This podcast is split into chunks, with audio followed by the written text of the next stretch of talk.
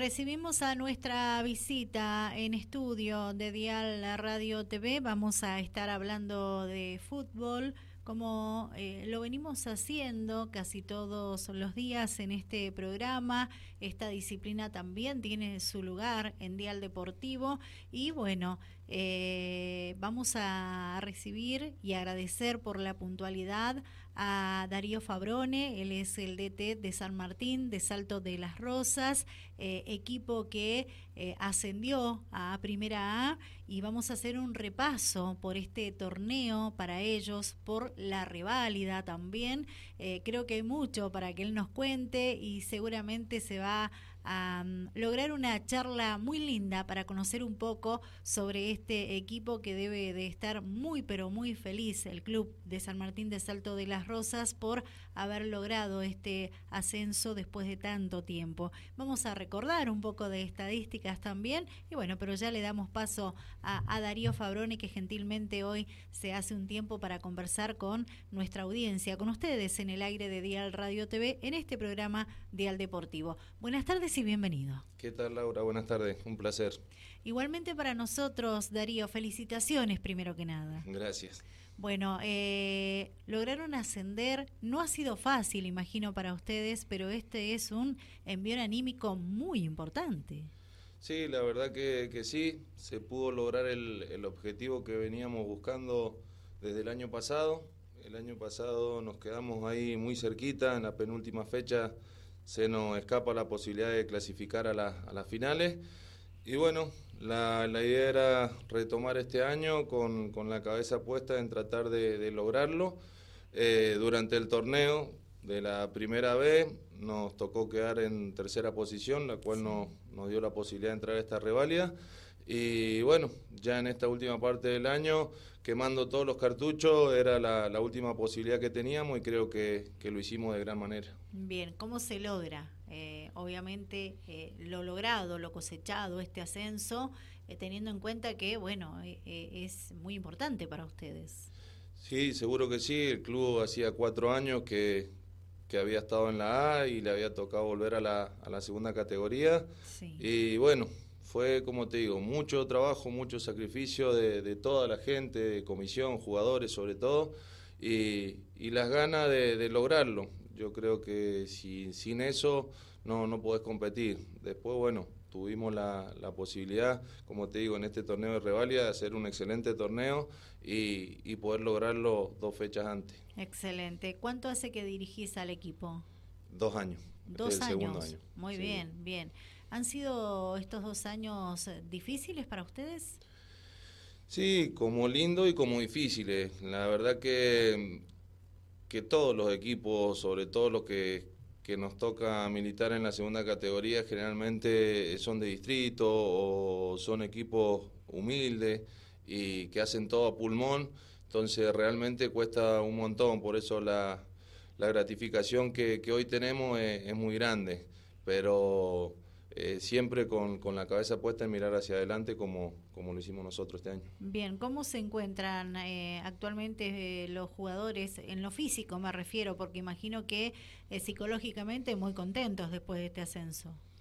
Sí, la verdad que, que bien, terminaron el año muy bien, eh, siempre hay partidos duros, entonces ellos saben que, que, tienen que tener la preparación adecuada para poder resolver después en los partidos, pero sí terminaron muy bien todos los chicos. Me alegro muchísimo por eso. ¿Quién te acompaña en el cuerpo técnico? Y en el cuerpo técnico está el profe Franco Rivero, que llevamos los dos años trabajando juntos. En un principio de este año estuvo Marcelo Castro con nosotros también, que era el, técnico de la quinta división, estuvo también dándonos una mano. Y por último terminó Aníbal Carricondo estando con nosotros y el señor Pocho Méndez, que también era uno de los que, que nos daba una mano con todo lo que era utilería también. Bien, la reválida aún no termina, pero ustedes ya no juegan, ¿verdad? No, el último partido se decidió por intermedio de la liga que, no se va a jugar. A nosotros nos tocaba la última fecha con San Luis. Pero solo se va a jugar el partido de Constitución y Guzmán. Perfecto. ¿Por qué motivo no lo juegan ustedes? Contale a la audiencia, por favor. Y el motivo es que no, lamentablemente para la gente de, San Luis no, no, tenía ningún sentido porque chances matemáticas no, no tenían y realmente abrir las puertas para jugar un partido de ese tipo es generar gasto nada más el club entonces, por eso se decidió que no, no se jugase. Gastos han tenido todos los clubes, ¿verdad? Eh, en, los clubes de San Rafael. Eh, y a veces con, con, piedras en el camino, compromisos que hay que cumplir, mantener un club no es fácil. No, la verdad que, que sí, jugar un partido de local es un gasto muy grande para el club, la imposibilidad de que no asista el público visitante también hace que ese gasto no se pueda salvar en ese mismo día, porque a veces vos tenés partido donde sí te acompaña más gente, otros por ahí no te acompaña tanto. Yo creo que si tuviesen la, posibilidad de que el público visitante asista, eh, realmente ese costo no, no sería de tal magnitud para los clubes. Perfecto.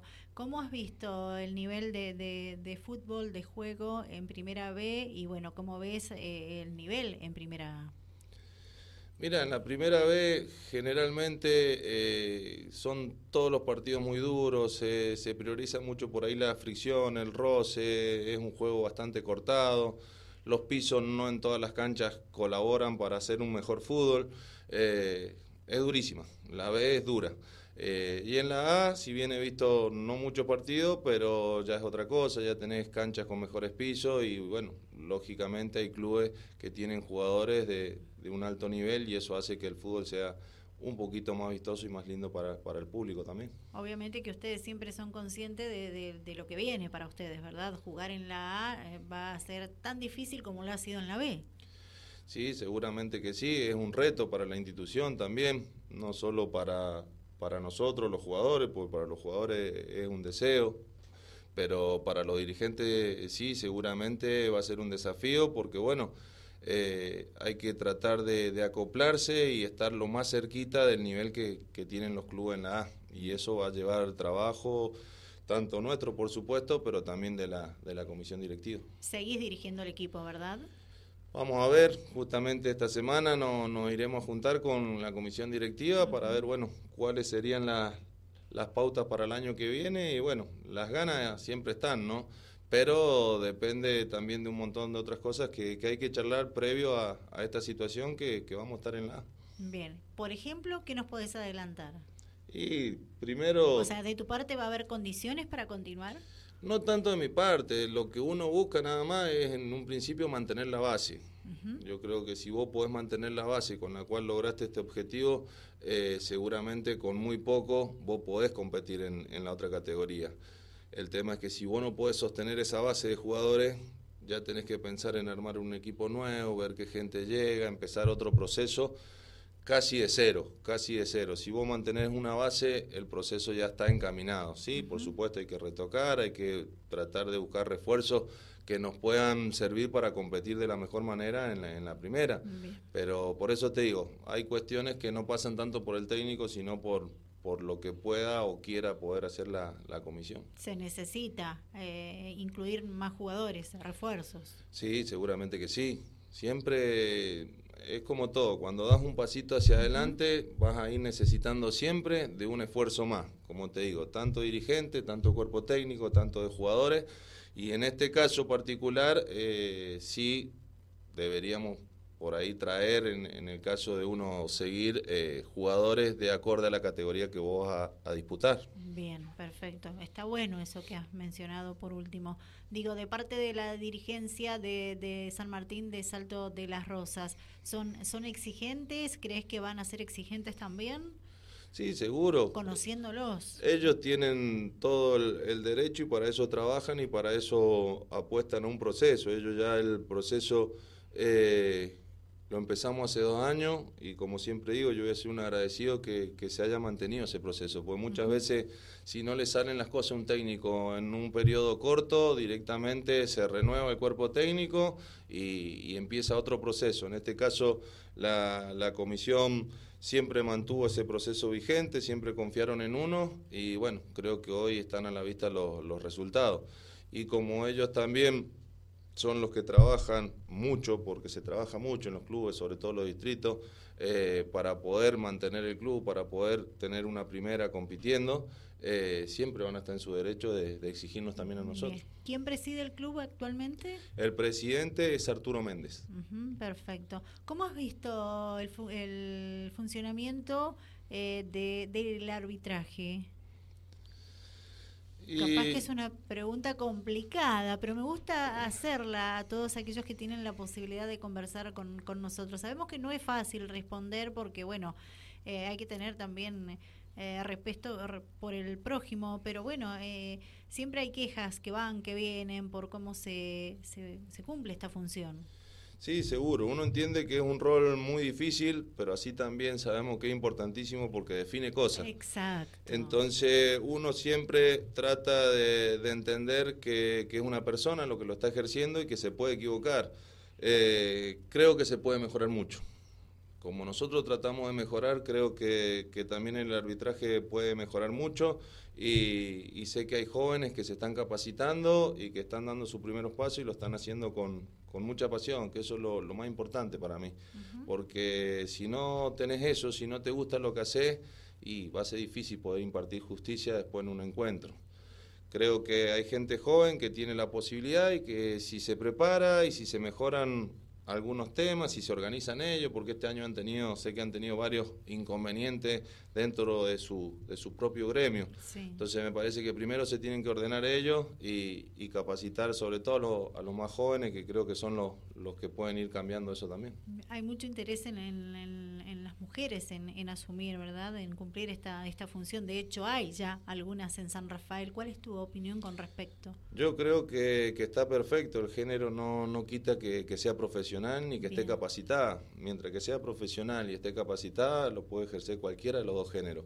Y está perfecto porque creo que va también de la mano el crecimiento del fútbol femenino. Entonces me parece que, que está bien que así sea. Bien, bien. Eh, ¿Y del fútbol femenino querés dar tu opinión al respecto? ¿Cómo Mira, lo ves actualmente o no sos de seguirlo? Sinceramente, nada. Cero fútbol femenino. No he visto ni siquiera ni un, ningún partido. No he tenido la posibilidad, por ahí por los tiempos que, que uno tiene que el fin de semana lo tiene ocupado y si por ahí no lo tenés ocupado, prefiero ir a ver o un partido de la misma categoría, de algún rival o algún partido de la A, porque vas viendo jugadores, eh, pero sinceramente no lo he podido ver. Sé, por lo que uno habla con, con colegas o gente que, que está más relacionada, que, que, ha crecido un montón y, y eso está bueno. Buenísimo. Eh, rivales, palabra importante, teniendo en cuenta que anteriormente estábamos hablando del nivel que ves en la primera B, en la primera A. Digo, eh, rivales, ¿van a ser todos importantes para San Martín de Salto de las Rosas en, en lo que viene? Yo creo que sí. ¿Por qué? Porque eh, creemos que no nos costaría adaptarnos a la categoría, pero eh, siempre van a ser difíciles. Muchos de ellos ya vienen compitiendo en la categoría hace mucho tiempo, con equipos formados, ¿sí? con jugadores individuales de, mucha jerarquía, jugadores que han pasado por federales. Entonces todo eso te va a hacer que, que esos equipos o esos partidos para nosotros sean duros. Eh, no quita que con el trabajo que, se viene haciendo y como te digo, manteniendo una base, nosotros podamos competir de forma correcta. Perfecto. ¿Cómo ves el fútbol en general en San Rafael? ¿Cómo ves el manejo que tiene la Liga San Rafaelina? En resumidas palabras, porque sé que también los comprometo cuando consulto eso.